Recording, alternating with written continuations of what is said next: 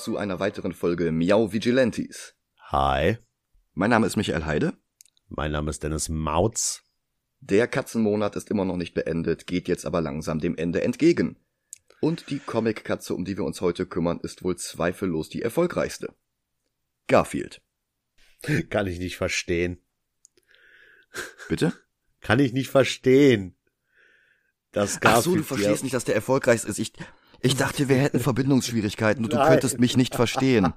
Nein, Ah. Okay.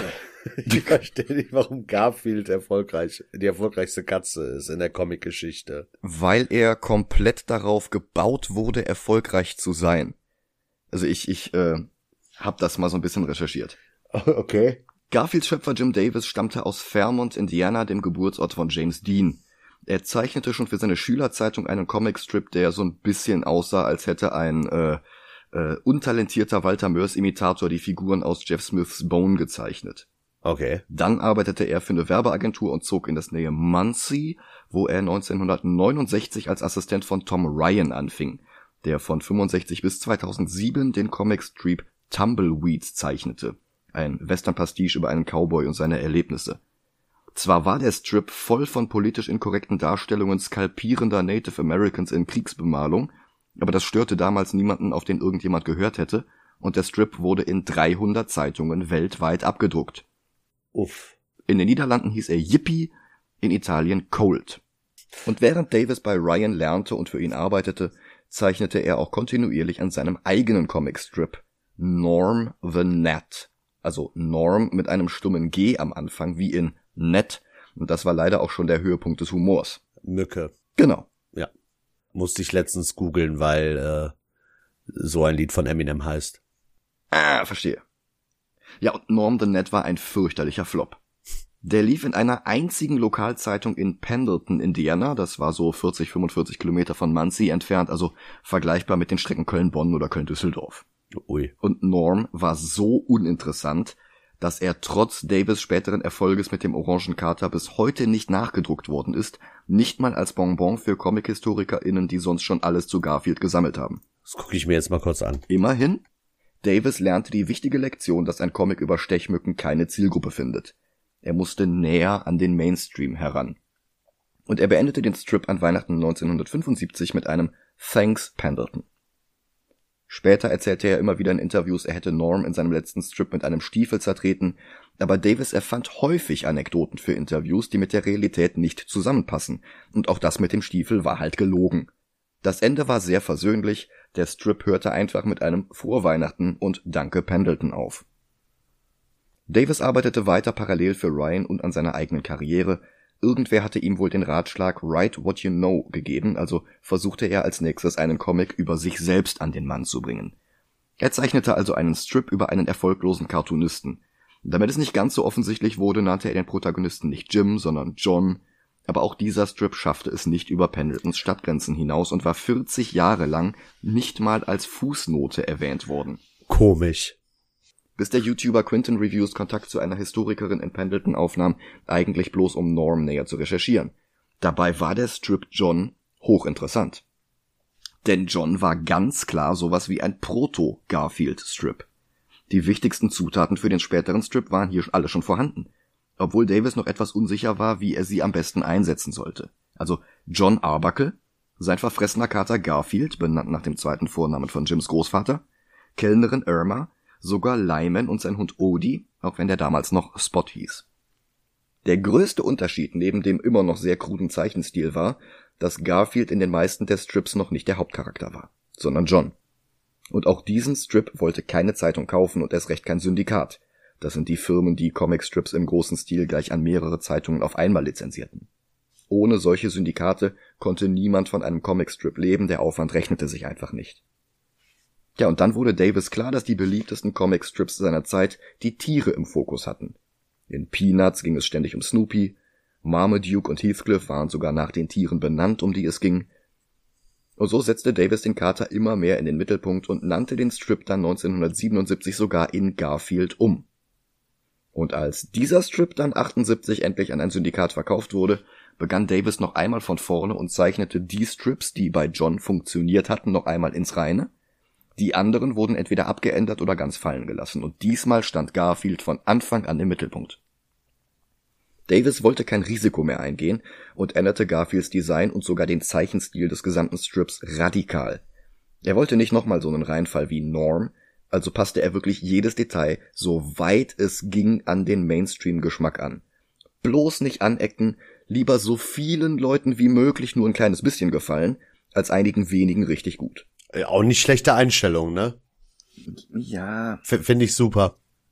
Ähm, ich finde, wenn du Kunst schaffst und dazu gehören auch Comics, dazu gehört auch ein Comicstrip in der Zeitung, dann solltest du schon auch was zu sagen haben. Du solltest nicht einfach nur versuchen, ein Produkt so massentauglich wie möglich zu machen, damit es viele Leute kaufen. Ja, ja, das ist schon richtig, aber ich find's auch nicht schlecht zu sagen, ich will weder auf der einen noch auf der anderen Seite anecken, deswegen mache ich's so vielen recht wie möglich. So vielen recht wie möglich ist ja noch mal ein bisschen was anderes, aber ähm, Davis wollte halt einfach nur Kommerz. Okay. Er wollte halt einfach nur Kohle machen mit dem Strip. Egal wie. Ja gut. Das ist dann auch wieder doof. Also du, du siehst das schon alleine daran, dass der nach einem Jahr den Hauptcharakter geändert hat. Er hat gesehen, okay, äh, ähm, ich will eigentlich einen Comic schreiben über mich und äh, der Typ, die fiktionalisierte Version von mir hat halt eine Katze, aber ähm, nee, Strips mit Katzen kommen besser an, also mache ich jetzt einen Strip mit einer Katze und äh, erzähl halt alles nochmal neu und für mich wirkt das irgendwie nicht, als hätte der wirklich was zu sagen gehabt. Für mich wirkt das halt wirklich wie ähm, so ein Film, der äh, einem Testpublikum vorgeführt wird und daraufhin nochmal alles ändert. Und wirklich Okay. gar keinen Biss mehr hat und gar keinen, gar keine Aussage mehr hat. Aber einfach nur vielen gefallen soll, um Kohle zu machen. Das ist ja das, was mir bei Jeff Jones nicht gefällt, was mir bei Jeff Loeb nicht gefällt, was mir bei Michael Bay nicht gefällt. Das ist dieses, dieses nur die Masse bedienen. Finde ich schwach. Ja, ich verstehe. Ja, ich verstehe schon. Ja. Aber wie gesagt, Garfield bekam ein größeres, ausdrucksfähigeres Gesicht, die heute charakteristischen Streifen, und er wurde auch in Strips eingebaut, in denen er beim ersten, in denen er beim ersten Anlauf gar nicht dabei gewesen war.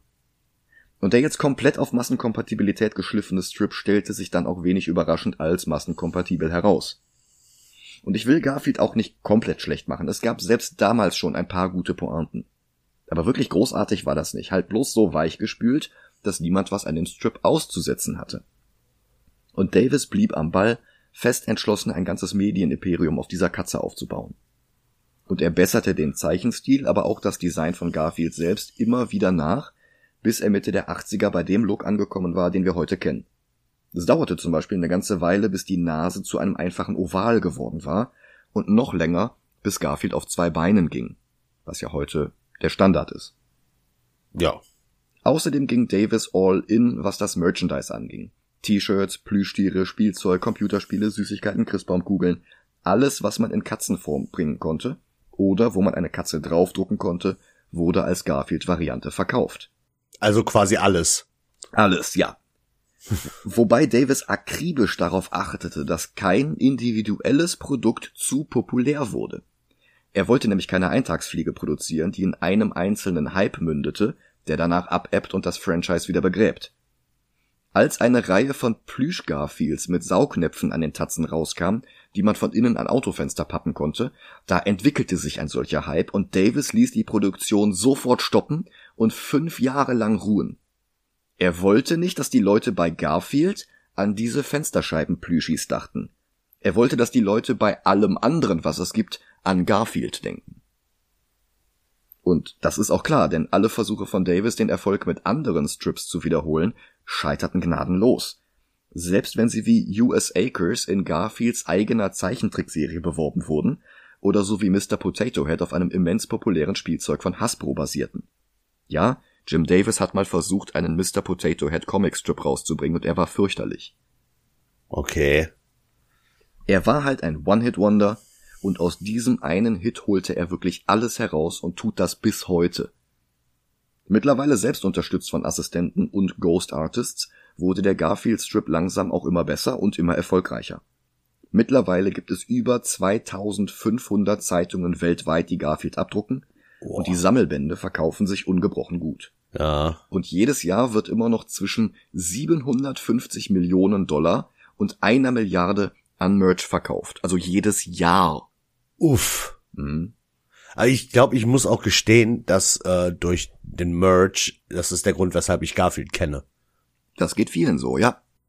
Ich glaube nicht mal durch die Zeichentrickserie oder so, Mhm. sondern durch den Merch. Ja. Und das war ja auch das Ziel von Davis. Es ging nie um den Strip. Es ging immer darum, das komplett auszuschlachten wie Mickey Mouse oder wie Mario. Mhm. Wobei Garfield natürlich älter ist als Mario, aber das Prinzip halt. Ja, ja, klar. Wobei es auch interessant ist, dass Garfield von Anfang an das Image hatte, Alltagssituationen oberflächlich aus der Sicht einer Katze kommentieren zu lassen. Wenn man die meisten Leute fragt, geht es in Garfield um Lasagne, Montage und leicht zugänglichen Humor, mit dem sich die meisten Menschen identifizieren können. So dieses Katzenmund tut Wahrheit kund und so. Mhm. Aber YouTuber Super iPatch Wolf hat das mal für ein sehr umfangreiches Video über Garfield recherchiert. Dieses Video ist insgesamt nur 30 Sekunden kürzer als der Film, den wir heute besprechen. Uff. Mhm. Und er fand heraus, nicht einmal 5% der Strips drehen sich um das, was er diesen relatable Humor nennt, also dieses I hate Mondays und so weiter. In 16,8 der Strips geht es darum, dass Garfield faul und gefräßig ist, das ist jetzt auch keine Überraschung. In 18,8 der Strips terrorisiert Garfield John und zerstört dessen Leben und Verstand. Also wirklich systematisch. Mhm. Und die meisten Strips drehen sich darum, wie armselig dieser John Arbuckle ist. Einst der Avatar seines Autoren Jim Davis. Uff. Darum funktionieren auch gemoddete Versionen des Strips wie Garfield ohne Garfield oder Garfield ohne Garfields Dialoge so gut. Der Strip heißt zwar mittlerweile Garfield, aber im Endeffekt ist es immer noch ein Strip über John. Und er kommt nicht gut dabei weg. Ich weiß bis heute nicht, ob sich da Davis Ghost Artists absichtlich über ihn lustig machen oder ob er selbst gerne Witze auf die eigenen Kosten macht. Wahrscheinlich waren das aber bloß die Gags, die beim Publikum besonders viel Zuspruch fanden, woraufhin er diese Schiene dann auch immer weiter verfolgte. Ohnehin wurden die Strips sehr formelhaft und ließen sich alle in dasselbe Muster pressen. Das erste Panel war die Exposition und zeigte uns, um wen es in diesem Strip geht und wo er spielt. Mhm. Das zweite war dann Setup und das dritte Payoff des Witzes. Immer und immer wieder keine Experimente. Okay.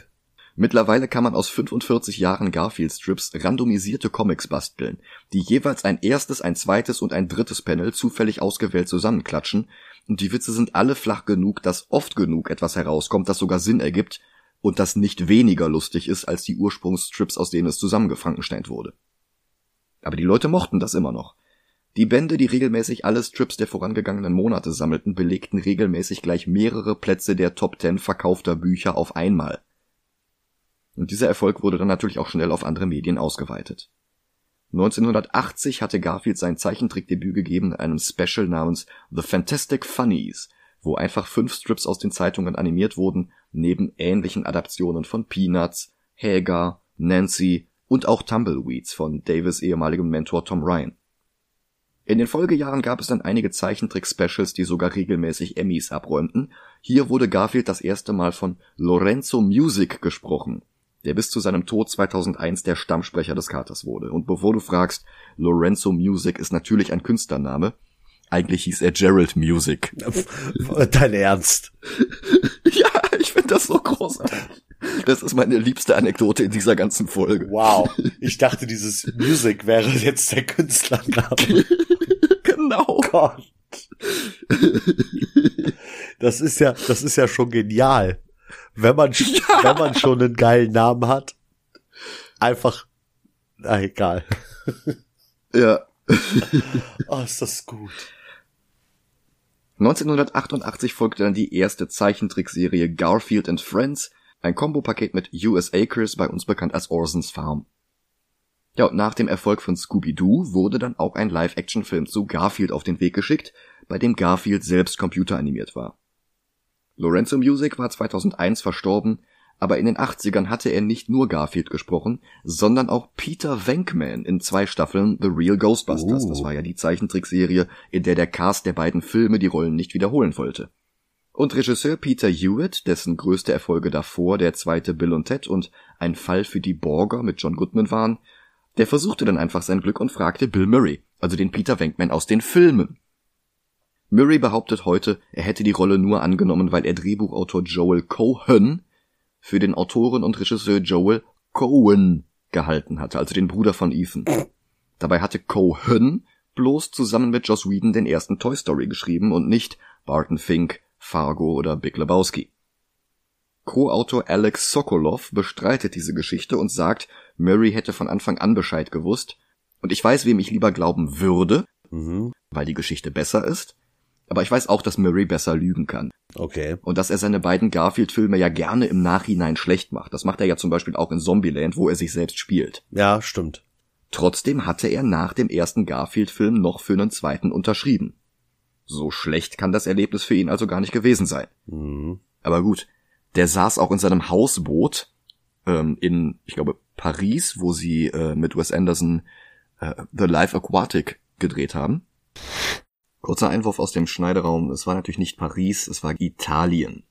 Ähm, es ist aber auch 18 Jahre her, dass ich Live Aquatic das letzte Mal gesehen habe. Und äh, hat dann halt einfach da seine Dialoge eingesprochen, hat erst hinterher gesehen, was für ein Rotzfilm dabei rumkam. Hat dann noch versucht, seine Dialoge abzuändern und improvisiert neu einzusprechen, aber das hat halt auch nicht mehr viel gerettet. Ah, ich verstehe. Aber genug der Hintergründe, es wird Zeit, den Film selbst zu besprechen. Ja. Ähm, wir haben den heute aus äh, technischen Gründen schon gesehen, ähm, aber ich wollte trotzdem vorwegschicken, ich habe den damals in meiner Videothekenzeit neben der Arbeit geguckt und fand ihn nicht besonders gut. Dann habe ich ihn jetzt vor kurzem ähm, auf einem Flohmarkt-Grabbeltisch gesehen, in einer Box mit dem zweiten zusammen, beides für einen Euro. Und ganz ehrlich, ich will meinen Euro wieder haben. Ah, also ich habe ich hab weder den einen noch den anderen davon geguckt. Du meinst jetzt vor der Produktion dieser Folge? Du hast den jetzt gesehen? Ja, ja, jetzt habe ich ihn geguckt, vorher noch ja, gar nicht. Okay. Ja. Und ich bin nicht schade drum. Ja, das ist ganz fürchterlicher Mist. Garfields CGI-Design ist eine Katastrophe. Hm. Der Plot ist langweilig. Der ohnehin schon sehr spärlich gesäte Humor der Strips ist komplett verloren gegangen. Mhm.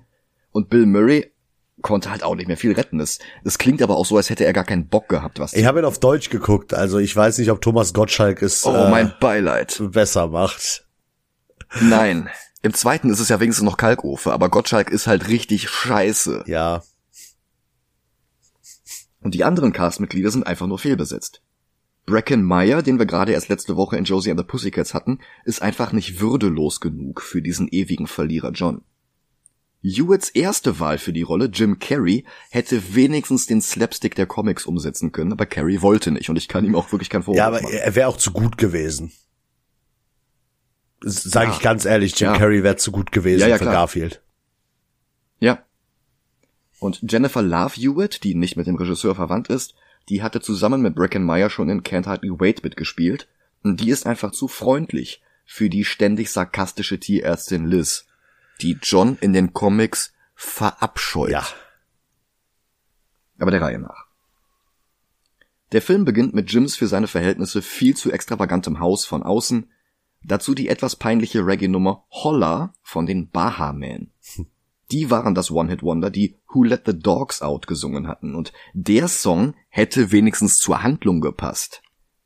Stattdessen haben sie jetzt einfach einen anderen Song, ich möchte noch nicht mal sagen Hit, weil der hat nicht viel gerissen, einen anderen Song von dieser Band genommen. Und das ist ohnehin bizarr, bei einem Garfield-Film mit Reggae zu kommen. Also das, das passt überhaupt nicht zusammen. Was? Warum das denn? Aber Garfield hat doch alles, was Reggae ausmacht, an sich.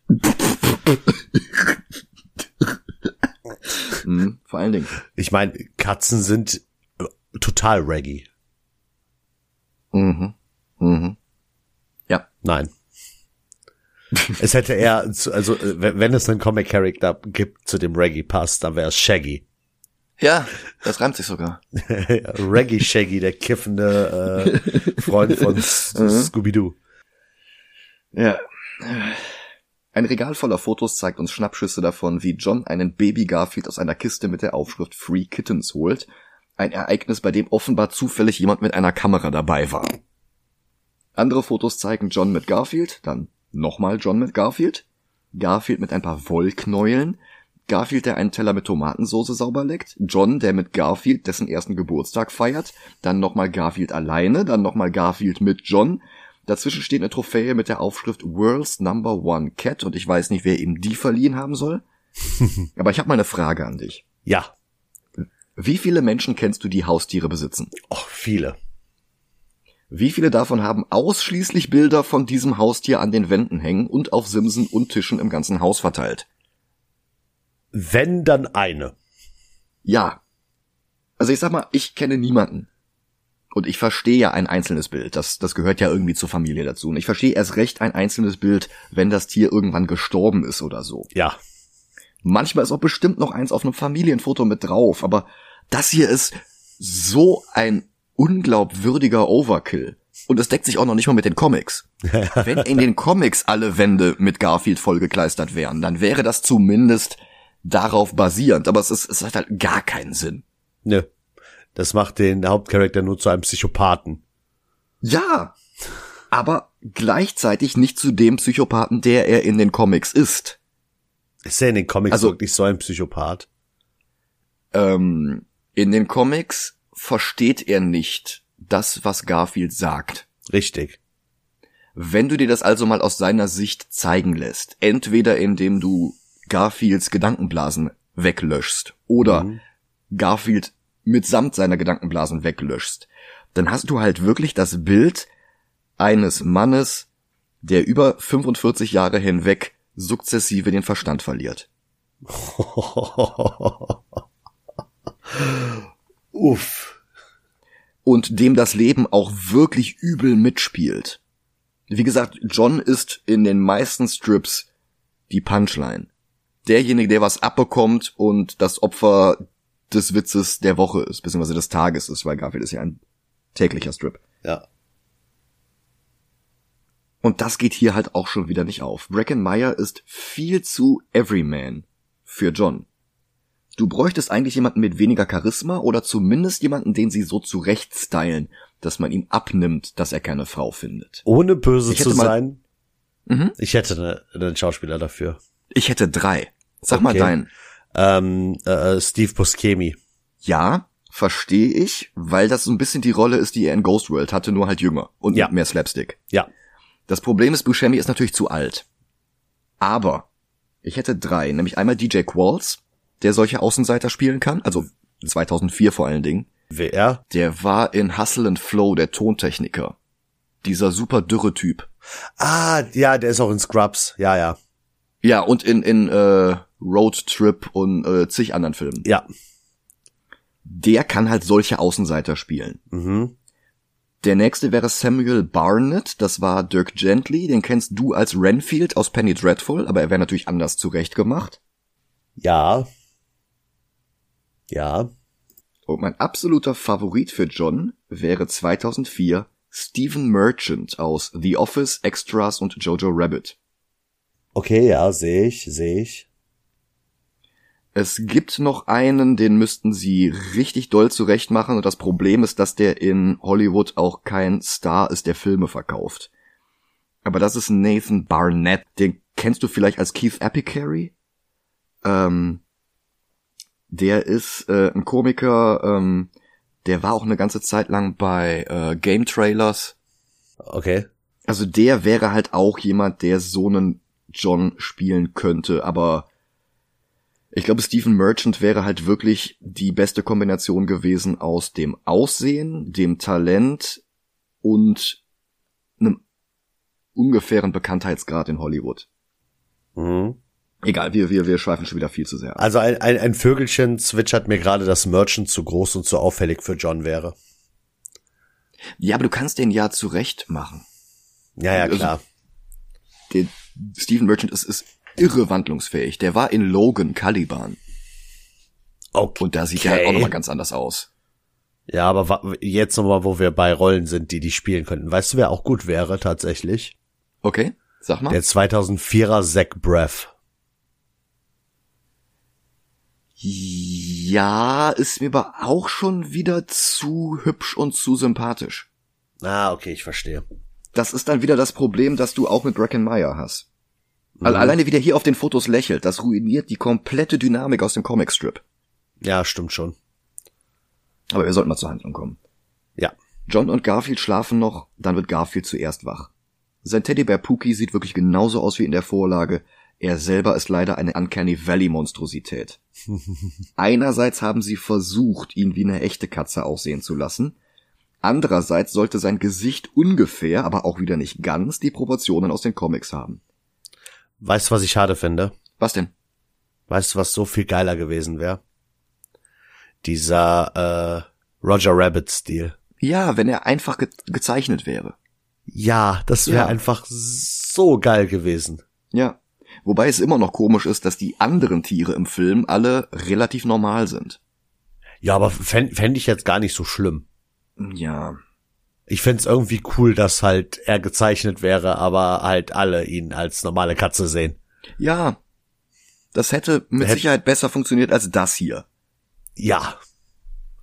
Weil das, das Ding hier, das hat einfach viel zu große Augen über einer realistischen Katzennase. Insgesamt entsetzliche Proportionen, aber dann ein realistisch animiertes Fell und Pfoten mhm. mit Fingern und Daumen, bei denen Dr. Moreau blass werden würde. Bill Murrays erste Worte aus Garfields Mund sind I hate Mondays. Dabei hat er in dieser Szene gar keinen Anlass dazu. Das ist einfach eine Catchphrase aus den Comics, die hier komplett ohne Kontext ausgesprochen wird. Dabei zeigt der Film gerade, wie verhätschelt und vertätschelt dieser Kater in einem viel zu gemütlichen Bett mit einem super niedlichen Teddybär wach wird. Warum hasst der Montage in dieser Situation und fühlt sich genötigt, uns das mitzuteilen? Ja. Das ist totaler Mumpitz. Hm. Dieses digitalisierte Lovecraftische Monster klettert dann zu John ins Bett und versucht ihn zu wecken, klappt aber nicht, also springt er von der nächsten Kommode auf Johns Bauch und schreckt ihn wach. Dann zieht er die Klospülung, während John duscht. John bereitet sich und Garfield Futter zu, aber Garfield vertauscht die Schüsseln. Das ist nicht originell, aber das ist das einzige Mal im ganzen Film, dass Garfield Humor auf Johns Kosten macht. Das kommt sonst im ganzen Film nicht mehr vor. Und das ist eigentlich Dreh- und Angelpunkt der Comicstrips.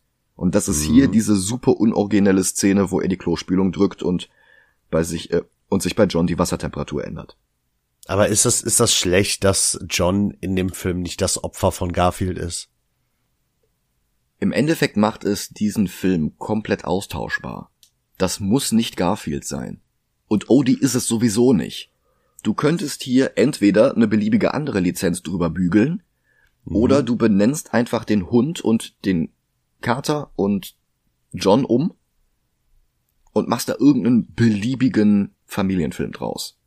Das ja, würde genau so funktionieren. Das ist halt einfach kein Garfield-Film. Ja. Das ist so wie Catwoman kein Catwoman-Film ist.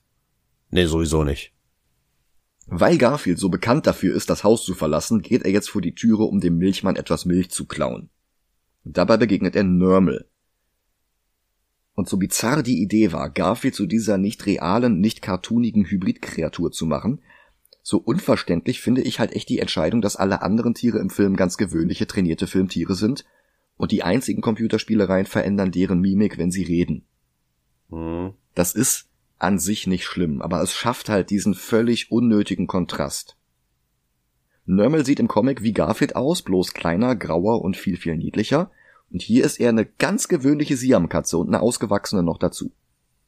Okay. Das, die Dynamik zwischen Garfield und Nörmel ist im Film eine völlig andere als in der Vorlage. Also, dieser Charakter hier bräuchte auch gar nicht Nörmel heißen den könntest du beliebig anders nennen. Das ist jetzt Donald. Es, es wäre kein oh. Unterschied. Donald der Kater. Und, und, ja. Das, warum überhaupt die Garfield-Lizenz? Es ist, ja, ich, ich verstehe, was du meinst. So. Garfield überredet jetzt Nörmel in einen Eimer zu steigen der an eine extrem komplizierte Flaschenzugkonstruktion mit einem Blumenkübel, einem Besenstiel und einem Paar Schuhe gebunden ist. Und das sorgt jetzt dafür, dass die Milchflasche umkippt und Garfield die Milch direkt in den Mund schüttet. was er kommentiert mit einem damals schon unlustigen Got Milk? Und damals lief die gleichnamige Werbekampagne ja wenigstens noch. Am Haus gegenüber steht ein Kuchen, der gerade abkühlt, und um den zu stehlen, bindet Garfield einen Dobermann mit dessen eigener Kette fest. Das, ich muss, ich muss mal sagen, das fand ich gar nicht so schlecht, die Szene. Prinzipiell nicht. Aber Also auch es das ist- ist halt nicht Garfield. Ja, und es ist halt auch nicht äh, originell. Aber ich finde halt, wie die Szene dargestellt wird, finde ich gut, dass du halt einfach denkst, Garfield redet mit ihm. Und erst wenn es zu spät ist, sieht man es als Zuschauer. Ja, War jetzt nicht die schlechteste Szene im Film.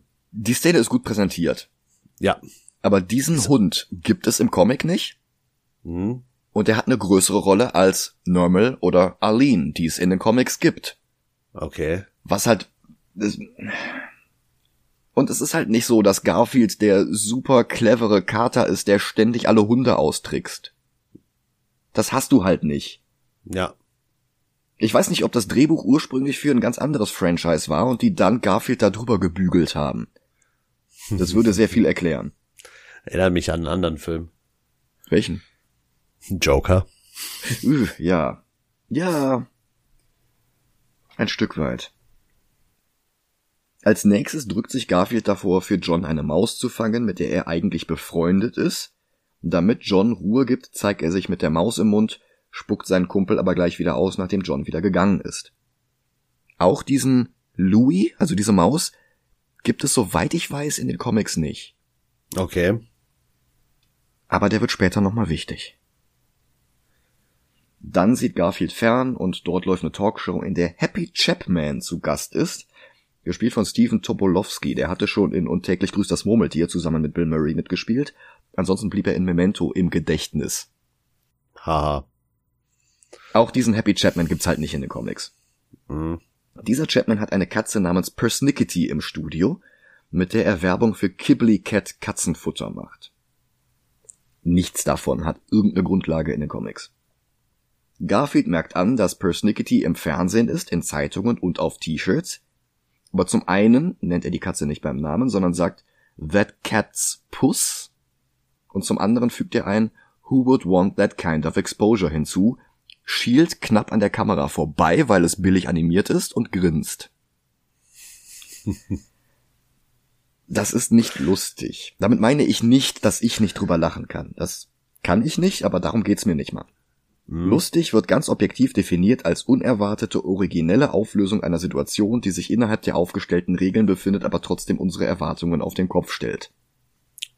Mhm. Nichts an diesem kurzen Witzversuch hier ist unerwartet und nichts ist originell. Und Garfield redet sowieso die ganze Zeit mit uns, was diesen Bruch der vierten Wand noch nicht mal herausstellt. Ganz schlimm übrigens auch, dass Garfield permanent beim Reden den Mund bewegt.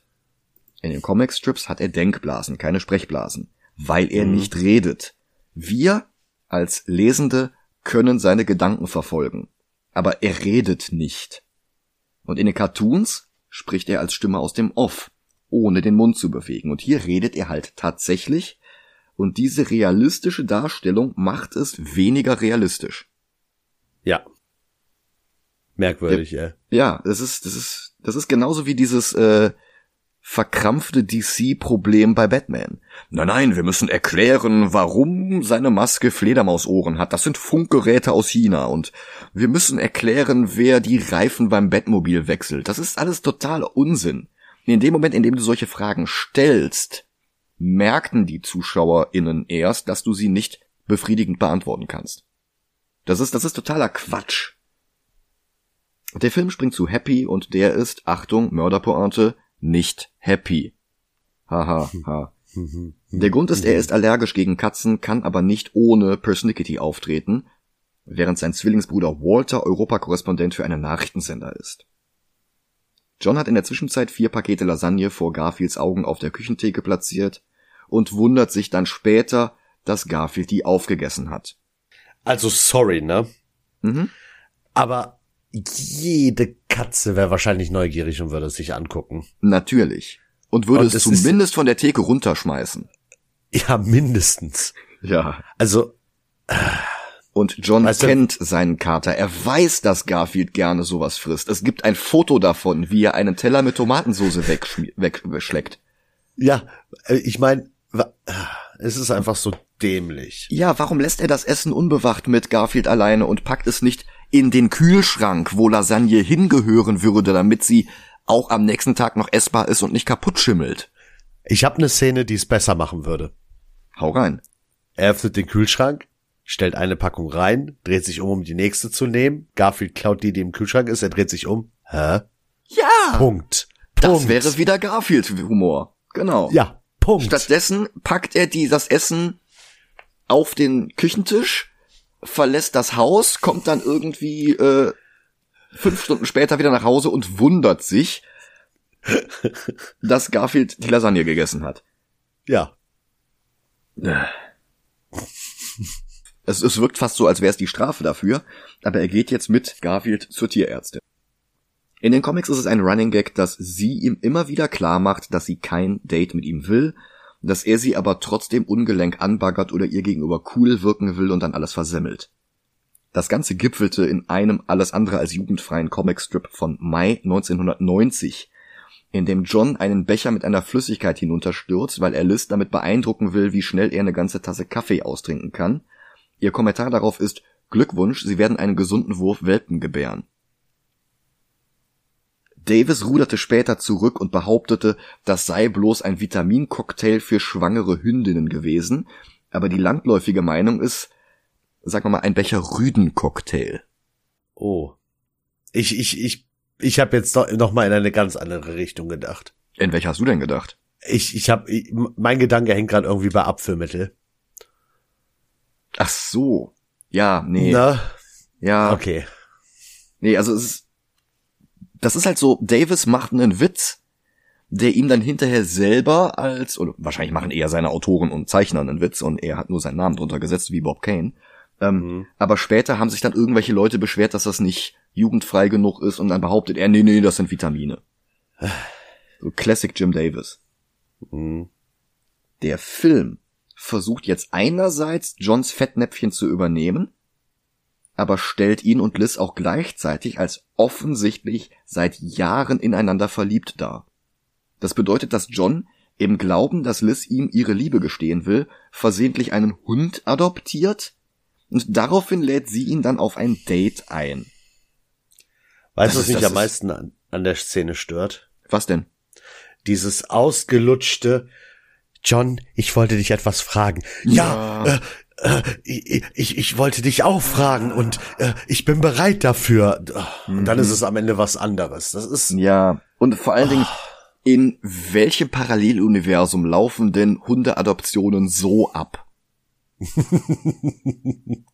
ja, Ich meine, du holst Hunde nicht beim Tierarzt oder bei der Tierärztin. Also, nee. Arbeitet sie in, als Tierärztin in einem Hundezwinger? Es, es wirkt ein bisschen so, aber sie ist ja trotzdem eine einfache Tierärztin, die alle zwei Wochen Garfield untersucht. Naja, Also wenn sie wirklich in einem Tierheim angestellt wäre, dann würde sie hauptsächlich die dortigen Tiere versorgen. Dann hätte sie Stimmt. wahrscheinlich gar nicht die Zeit, um alle zwei Wochen Garfield äh, zu untersuchen. Ja, Und vermutlich ja dann auch noch ganz viele andere Haustiere. stimmt schon. Also es ist, es ist alles nicht wirklich durchdacht und einfach nur eine Aneinanderreihe von Klischees, die nicht mal Klischees aus dem Comicstrip sind. Mhm. Ja. Der Hund, den John adoptiert, ist die Filmversion von Odie.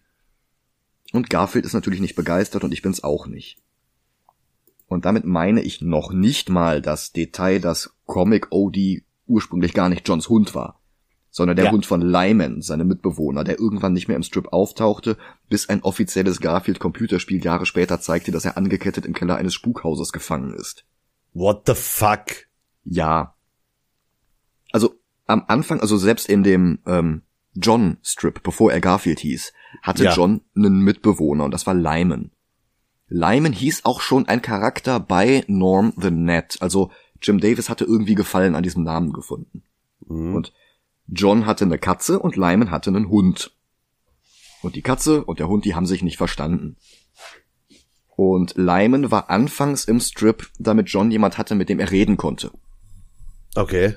Und der Strip veränderte sich dann immer mehr auf Garfield zugeschnitten und Garfield, der für uns redete. Und irgendwann hat Jim Davis gemerkt, okay, er braucht diesen Lyman gar nicht mehr. Es funktioniert auch, wenn John mit Garfield redet, selbst wenn er Garfields Antworten nicht hören kann. Ja. Für uns haben wir einen kompletten Dialog und damit ist Lyman unnötig und wurde dann halt einfach rausgeschrieben. Mhm. Und es gibt halt Erklärungen, was passiert ist. Die eine ist in irgendeinem Garfield Special Sammelband, keine Ahnung was gewesen, äh, wo halt äh, mögliche Erklärungen für Lymans Verschwinden waren und die Top-Antwort war, guck nicht in Johns Keller nach. Oh Gott. Wow. Die zweite war halt in diesem Computerspiel, wo Lyman tatsächlich in einem Keller angekettet ist. Mhm. Und die dritte kam Jahre später, sogar noch nach diesem Film hier. Da ist Lyman einfach äh, auf eine Expedition gegangen, um irgendein Yeti-ähnliches Fabelwesen zu finden. Okay. Und hat halt nie Tschüss gesagt. Super. Äh, ja. Äh, nee, aber das ist noch nicht mal mein Problem mit Odie. Mein Problem ist dasselbe wie Nermal. Du kannst für Odie keinen gewöhnlichen Hund nehmen. Odie im Comic ist die Karikatur eines Hundes aus der Sicht einer Katze. Also das ist gar nicht gedacht als realistischer Hund. Mhm. Odie ist nicht sehr intelligent, aber dafür umso hässlicher. Das ist ein grotesk sabbernder Punching Ball, den Garfield auch vom Tisch kicken kann, ohne dass wir Mitleid mit dem Hund bekommen. Im Film ist das ein total niedlicher Dackel. Ja. Das geht nicht. Nee. Und als Garfield dann mit ihm dieselbe Eimernummer abziehen will wie mit Nermal, da fällt Odie nicht drauf herein und stattdessen landet Garfield im Eimer, während Odie die Milch trinkt. Das, das ist doch nicht Odie. Nee. Dann Ja. läuft Odie vor Garfield davon und sucht Hilfe bei dem Dobermann von vorhin. Der will Garfield jetzt jagen, aber Odie geht dann auch wieder dazwischen und hält jetzt den Dobermann davon ab, Garfield zu schaden. Nermal kommt dazu und bringt Arlene mit, im Comic eine pinke Katze mit einer Lücke zwischen den Schneidezähnen und nebenbei Garfields Freundin. Im Film ist sie eine langweilige graue Katze ohne irgendwelche Alleinstellungsmerkmale und vor allen Dingen ohne Persönlichkeit. Die hat auch im ganzen Film nur drei Dialogzeilen oder sowas und das war's. Wow. Und Garfields Ärger mit Odie nimmt kein Ende. Nicht nur, dass der Hund in Johns Bett schlafen darf, was Garfield immer wieder verboten worden war. Er holt auch noch John die Zeitung. Und das ist schlecht. Hä? Ich, ich verstehe das nicht. Also Garfield ärgert sich drüber, dass Odie John die Zeitung holt. Aber der Film macht nicht klar, warum das ärgerlich ist. Dann drängelt sich Odie zu Garfield auf den Fernsehsessel, während der dort eigentlich zu den Black Eyed Peas tanzen wollte. Äh, 2004. Mhm. Die beiden tanzen dann vier Stunden lang zu den Black Eyed Peas. Und ich weiß, dass dieser Film nur 80 Minuten geht, fühlt sich trotzdem an wie 80 Jahre. Ja. Dann hebt John Odie hoch und geht mit ihm zu Liz, die die beiden mit dem Auto für ihr Date abholt. Garfield will hinterher und klatscht letzten Endes gegen die Heckscheibe, womit er genauso aussieht wie diese Plüschtiere aus den 80ern. Und das ist lustig, weil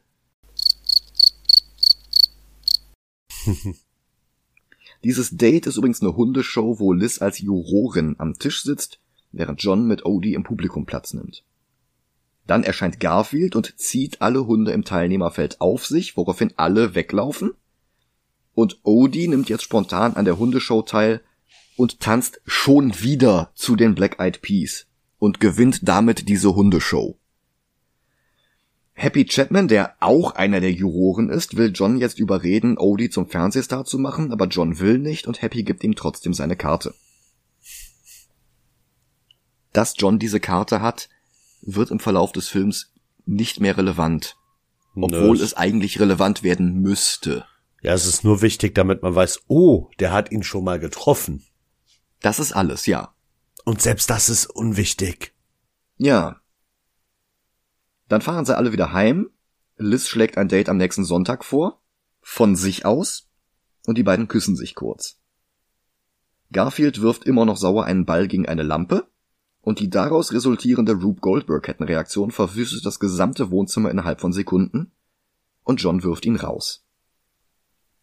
Von außen sieht Garfield theatralisch zu, wie John Odie badet, mit ihm Modelleisenbahn spielt und ihn kuschelt. Und Garfield singt jetzt tatsächlich ein Lied. Es gibt den etwas dadaistischen Running Gag aus dem Comicstrip und der Zeichentrickserie, dass Garfield auf dem Zaun steht und singt oder zu singen versucht, aber dann sofort mit Torten oder Tomaten oder Schuhen beworfen wird. Der Film zieht das nicht mal durch. Bill Murray singt einfach A New Dog State of Mind, Anspielung auf New York State of Mind, und fängt dabei zu weinen an. Keine Pointe-Szene zu Ende. Was für eine lustige Komödie. Garfield legt sich dann auf die Fußmatte und stirbt. Nachspann. Oh, Nein. Also ich hab, hab grad. Tut mir leid, das sagen zu müssen, aber schön wär's. ja, stimmt schon. Der Film ist noch nicht mal zur Hälfte vorbei. Stattdessen kommt jetzt Odie zu ihm raus und Garfield nutzt die Gelegenheit, um durch die Katzenklappe ins Haus zu kommen und Odie muss jetzt draußen bleiben. Und Odie läuft davon. Und schläft auf der Straße und wird von einer älteren Dame gefunden, die sofort Plakate verteilt, dass ihr ein Hund zugelaufen ist. Happy sieht eins und meldet sich bei ihr und behauptet, es sei sein Hund. John sieht diese Plakate nicht obwohl er an denselben Orten selbst Plakate aufhängt, dass sein Hund entlaufen ist. Dann kommt Liz zur Verabredung, denn es ist Sonntag, und sie gesteht ihm jetzt, dass sie schon in der Highschool in ihn verknallt war. Er will ihr gegenüber erst nicht zugeben, dass er Odie verloren hat. Garfield, dessen Stimme er nicht hören kann, überredet ihn dann aber trotzdem. Sehr wichtige Szene. Und dann sagt er es ihr, und Liz bietet an, ihm suchen zu helfen. Garfield seppt sich durch das Fernsehprogramm und es sind nur Hunde zu sehen. Lassie, Knecht Ruprecht von den Simpsons, Benji. Nermal und Aline machen ihm jetzt Vorwürfe, dass er Odie verjagt hat und Garfield redet sich jetzt selbst ein, dass er Odie ja doch irgendwie nicht komplett gehasst hat. Dann stellt er fest, dass Happy mit Odie im Fernsehen auftritt und mit ihm nach New York ziehen will. Garfield versucht John dazu zu bewegen, zum Fernseher rüberzusehen, und John ist wirklich schwer von Begriff und braucht sehr, sehr lange.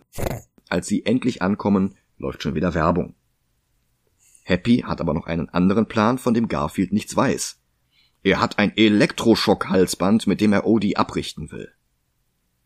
Wenn Garfield das wissen würde, dann hätte er jetzt mehr Motivation, Odie zu retten, also enthält der Film ihm diese Information vor. Trotzdem will er jetzt Odie retten.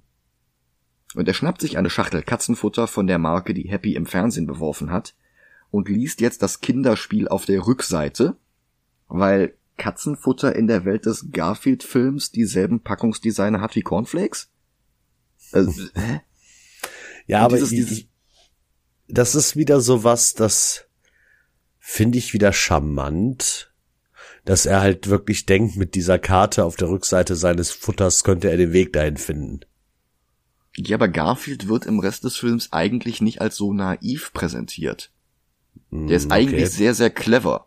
Der trickst sogar diesen Dobermann aus und, und schafft es gleich noch ähm, eine ne, ähm, ne Weichenstellanlage zu bedienen.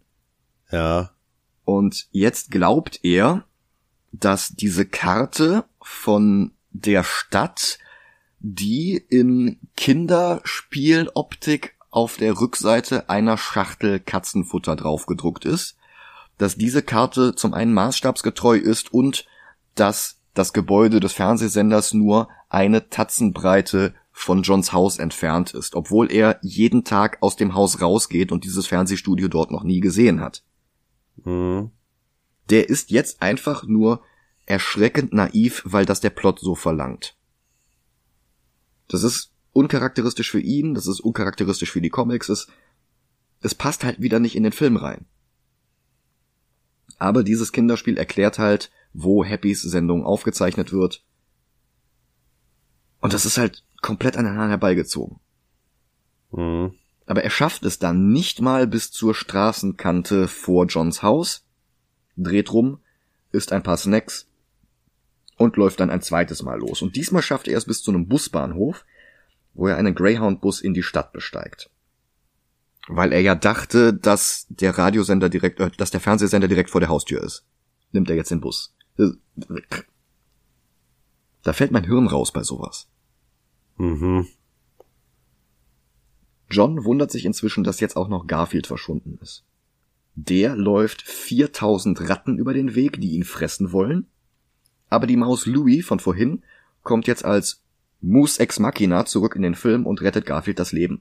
Und führt ihn dann auch noch zum Gebäude, in dem die Show aufgenommen wird. Ich muss da irgendwie an die Geschichte mit dem Löwen und der Maus denken. Löwe, Maus? Äh, der Löwe, der einen Splitter im Fuß hat und die Maus zieht ihn raus und äh, irgendwie später wird die Maus dann von dem Löwen gerettet. Hm. Ja. Aber das ist halt auch nicht charakteristisch für Garfield. Ja gut. Ich glaube halt echt, dass dieser Film eigentlich gar kein Garfield-Film hätte sein sollen. Mhm. Ich weiß echt nicht, was da passiert ist. Dann trennen sich die Wege von Garfield und der Maus und Garfield klettert durch Lüftungsschächte. Auch das überhaupt nicht in Charakter. Der ruft dann Odie im ganzen Haus und fällt aus dem Lüftungsschacht zufällig genau vor den Käfig von Odie. Aber bevor er den öffnen kann, kommt Happy wieder dazu. Und jetzt, wo sich Garfield nicht nur entschlossen hat, Odie zu retten, sondern ihn sogar schon gefunden hat, da bekommt Garfield dann mit, dass Happy Odie ein Elektroschockhalsband umgelegt hat. Garfield surft daraufhin auf einem Cafeteria-Tablett durch das Treppenhaus wie Sonic und fällt aus dem Fenster, ist aber nicht schlimm, er landet in einem Lasagne-Truck.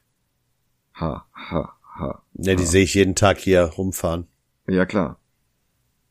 Von da aus ist es dann aber nicht mehr weit bis zu dem Taxi, mit dem Happy jetzt mit Odie zum Bahnhof fährt. Garfield will hin, aber da kommt auch schon der Katzenfänger und nimmt ihn mit ins Tierheim. John und Liz finden in der Zwischenzeit einen Flyer der alten Dame, besuchen sie und erfahren jetzt ebenfalls, dass Odie in den Händen von Happy ist. Dessen alte Katze Persnickety, eigentlich ein Multimedia-Star mit Merchandise und einer eigenen Fernsehsendung, ist jetzt ebenfalls im Tierheim gelandet, weil Happy ja jetzt Odie als Ersatz hat. Diese Katze heißt auch eigentlich gar nicht Persnickety, sondern Sir Roland. Was aber auch völlig irrelevant für den Film ist. Ja. Sie, sie könnte auch äh, Hans-Peter Dieter Detlef heißen. Ja, und dann finden wir aber heraus, dass Hans-Peter Dieter Detlef eigentlich gar nicht Hans-Peter Dieter Detlef heißt, sondern Frank Asterix. Ja. Keine Ahnung. Ähm, Also, das ist unnötig, das ist nicht lustig. Und die einzige Relevanz, die Persnickety hat, ist, dass er gesprochen wird von Alan Cumming, den wir gerade erst letzte Woche als Manager in Josie and the Pussycats hatten und den wir nächste Woche in X-Men 2 wiedersehen werden. Nicht, dass er hier viel zu tun hätte. Hm, nee. Er wird dann auch sofort von einem kleinen Mädchen adoptiert, also Persnickety jetzt.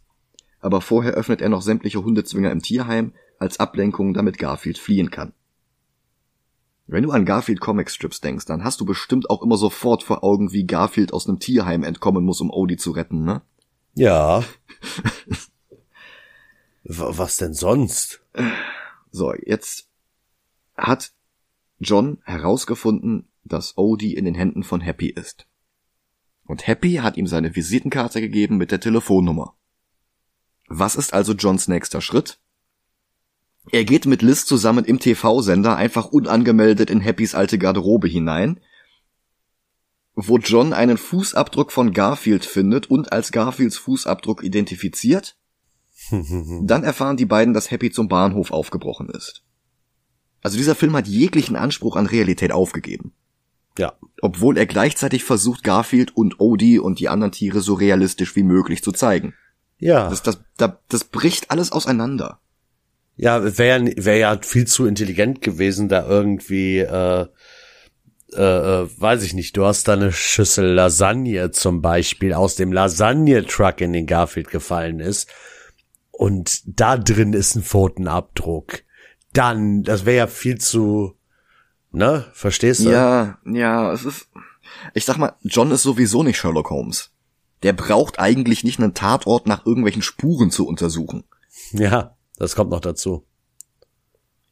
Außerdem ist es doch völlig egal, dass er weiß, dass Garfield da ist. Er ist ja auf der Suche nach Odie. Und er hat gerade erfahren, dass Happy mit Odie auf dem Weg zum Bahnhof ist.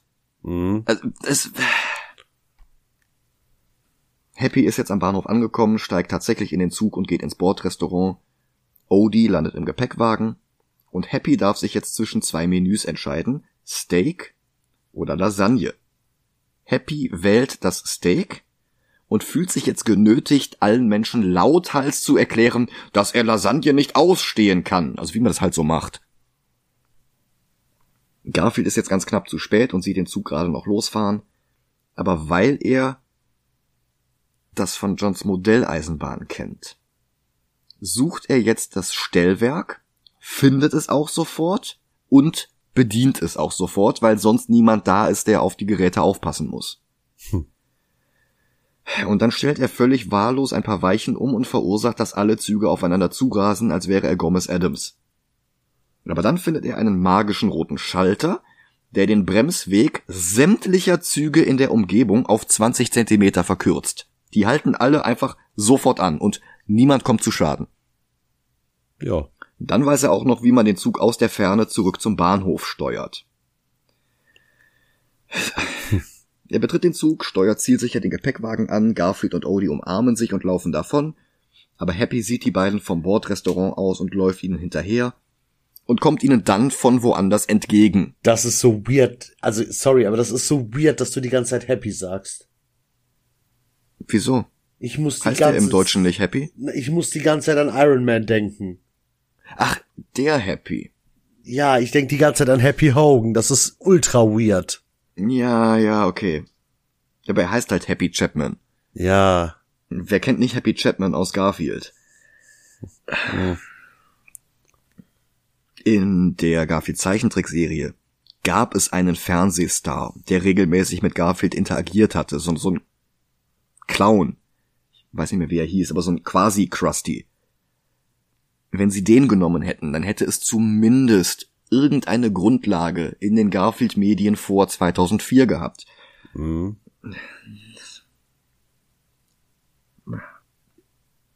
Dieser Fernsehstar kommt dann Garfield und Odie entgegen, aber Garfield bekommt plötzlich Hilfe, denn Sir Roland und alle anderen Tierheimtiere tauchen jetzt plötzlich aus dem Nichts auf und die ganzen Ratten haben sie auch noch alle mitgebracht und alle Tiere zusammen zerfleischen jetzt Happy, was für ein schöner Kinderfilm. Nebenbei, Sir Roland wurde eben von einem Kind adoptiert. Was macht der hier? Sie töten ihn natürlich nicht, auch wenn die Szene brutaler aussieht, als sie ist. Tatsächlich legen sie ihm jetzt das Schockhalsband um und Garfield drückt den Auslöser. Dann gibt er den Auslöser an Odie ab und dann kommt auch noch John und schlägt Happy bewusstlos. Wie John das halt so macht, das kennt man ja. John Arbuckle, der Actionstar. Ja. Liz ist auch mit dabei, weil die beiden ab jetzt komplett unzertrennlich sind. Nermal und Aline sehen im Fernsehen, wie Happy Chapman von der Polizei festgenommen wird. Garfield ist ein Held. Und Happy Chapmans Zwillingsbruder, der eben noch von Den Haag aus als Außenkorrespondent zugeschaltet war, verfolgt jetzt live im Nachrichtenstudio, wie sein eigener Bruder abgeführt wird. Äh, Garfield ist jedenfalls ein Held, Liz küsst John jetzt mit Zunge und die beiden kuscheln auf der Couch. Garfield kommentiert das mit One Big Happy Family und dann wirft er Odie vom Sessel.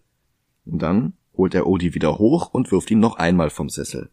Und dann holt er Odie wieder hoch und dann wirft er ihn noch einmal vom Sessel. Ende.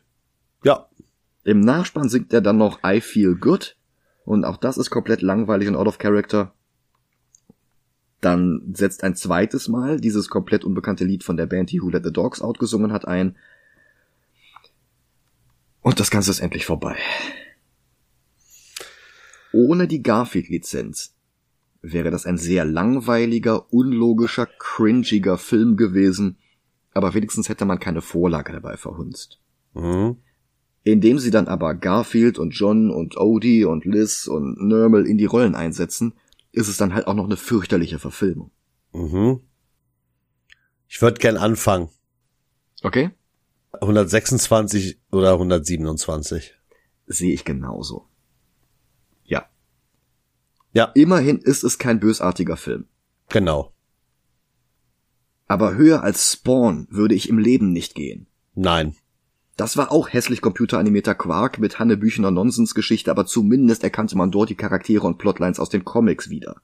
Ich würde sogar so weit gehen und ihn unter Dragon Ball Evolution ranken. Ja, ich auch.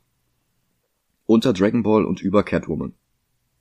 Ja, ja, ja. Also Catwoman war halt handwerklich noch mal eine ganze Ecke inkompetenter. Hm. Das ist es halt, was ich letzte Woche damit meinte, dass Josie and the Pussycats zwar kein Meisterwerk ist, aber halt weit entfernt vom Bodensatz unserer Liste. Garfield ist solch ein Bodensatz und im Direktvergleich würde ich mir noch dreimal Josie ansehen. Ja. Nächste Woche dann der dritte Alan Cumming Film in einer Reihe. Dazwischen ist allerdings noch der 1. April. Mhm. Bis dahin. Macht's gut. Macht's gut.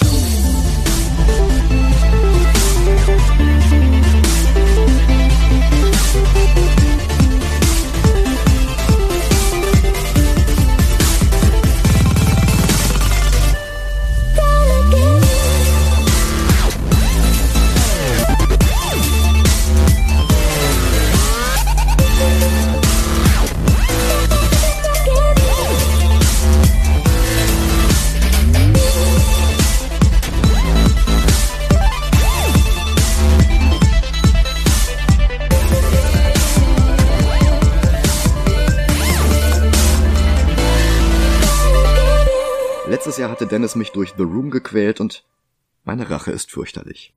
Oh Gott. Ich, ich sehe es schon kommen. Es ist irgendein Film, der gar nicht existiert. Den hast du selber gedreht in der Zeit vom letzten 1. April bis jetzt. Und das ist einfach nur, wie du anderthalb Stunden vor der Kamera sitzt und einfach nur sagst, hi, hi, hi, hi. Ich wette, sowas wird das. Ähm, stell dir mal vor, ich würde anderthalb Stunden lang nicht hihihi sagen, sondern ganz frick reichen! Dann wäre es nicht so nervig wie der Film, den wir gucken werden. Uff.